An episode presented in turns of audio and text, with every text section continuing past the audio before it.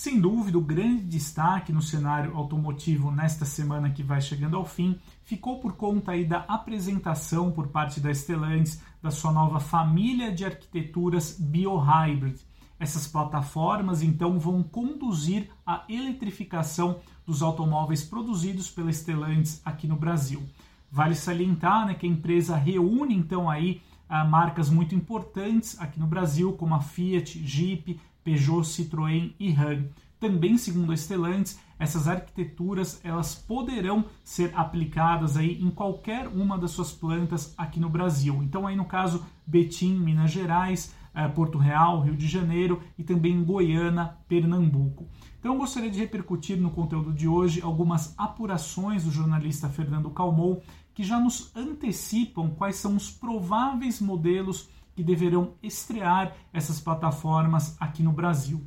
Segundo então as apurações, né, os primeiros lançamentos deverão ocorrer a partir de 2024, contemplando aí a plataforma BioHybrid, que traz um sistema de propulsão híbrido leve. Os primeiros modelos que devem então estrear essa tecnologia aqui no Brasil deverão ser aí o Fiat Pulse e as versões mais acessíveis do Jeep Renegade aqui no Brasil.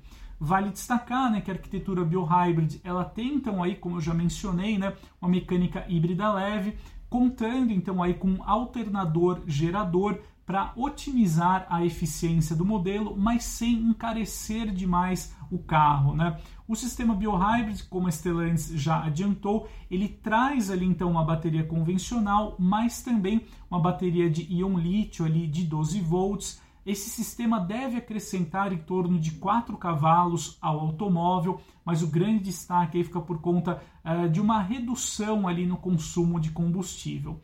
A vantagem né, do sistema biohybrid de encarecer menos o carro é por conta disso né, que esse, essa tecnologia deverá estrear em um modelo como o Fiat Pulse, que tem uma proposta ali mais acessível, né, e também melhorar então a competitividade do Jeep Renegade entre os SUVs compactos. Já avançando para 2025, a Stellantis deve colocar então no mercado a sua plataforma BioHybrid EDCT. A grande diferença então aí dessa arquitetura, né, é que além do alternador gerador, ela combina também um motor elétrico acoplado ali ao sistema de transmissão. Então, com isso, o carro torna-se um híbrido convencional. Segundo as apurações, então, os primeiros modelos que deverão ser beneficiados com essa tecnologia deverão ser aí o Fiat Fastback, as versões mais caras do Jeep Renegade e também o Jeep Compass, né? Vale lembrar então que esse sistema, então BioHybrid EDCT, ele deve acrescentar aí por volta de 26 cavalos ao modelo, conta com uma arquitetura elétrica de 48 volts e traz uma bateria de íon lítio um pouco mais robusta, né, para melhorar a questão da eficiência dos automóveis. Como essa tecnologia já encarece um pouco mais o veículo, né, por conta disso, são modelos um pouco mais caros, né, que deverão receber então aí essa tecnologia. Já por fim, avançando então aí para o fim de 2025, a Stellantis deve lançar então a sua plataforma BioHybrid plug-in aqui no país. O modelo escolhido para essa tecnologia, para colocar no mercado então aí esse desenvolvimento da empresa, é, deverá ser o Jeep Commander. Por quê? Né? Porque a tecnologia híbrida plug-in já é mais cara, mais sofisticada e como o Commander atua em uma faixa de preço mais elevada, ele surge como candidato natural né, a estrear então a plataforma híbrida plug-in da Stellantis aqui no país. Segundo as informações eh, preliminares, né, essa arquitetura biohybrid eh, plug-in ela deverá ser baseada em uma arquitetura elétrica de 380 volts Uh, e o motor, então, aí elétrico mais robusto, deve entregar em torno de 60 cavalos. Vale salientar né, que o híbrido plug-in permite a recarga externa da bateria principal do sistema e também confere ao veículo uh, uma autonomia um pouco maior em modo 100% elétrico. Então, uma tecnologia também bem interessante que vai tomar como base algum propulsor flex da Stellantis aqui no Brasil. Por fim, né, avançando lá para 2026, aí finalmente a Stellantis deverá então lançar o seu aguardado carro 100% elétrico nacional.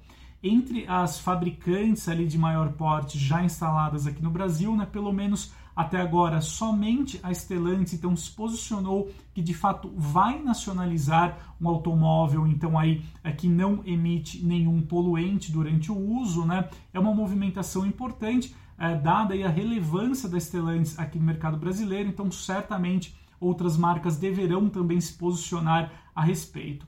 É, a gente não tem ainda muitos dados concretos né, sobre esse futuro carro 100% elétrico da Stellantis aqui no Brasil, mas provavelmente ele deverá ser equipado aí com um sistema elétrico de 400 volts, contar aí com um motor de 122 cavalos e uma bateria com capacidade por volta de 45 kWh, até para não encarecer muito aí o automóvel, né?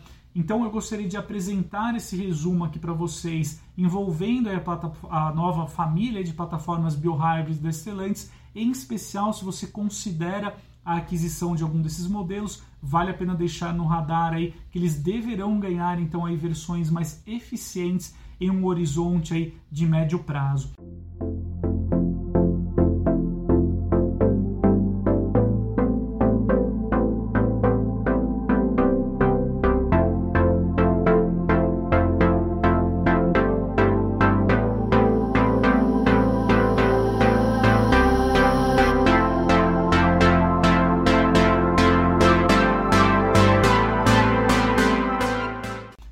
Só para finalizar, eu gostaria de deixar claro que também outra movimentação que vale a pena ser acompanhada por parte da Stellantis é que a empresa revelou que ainda permanece nos seus planos lançar um motor aqui no Brasil 100% a etanol.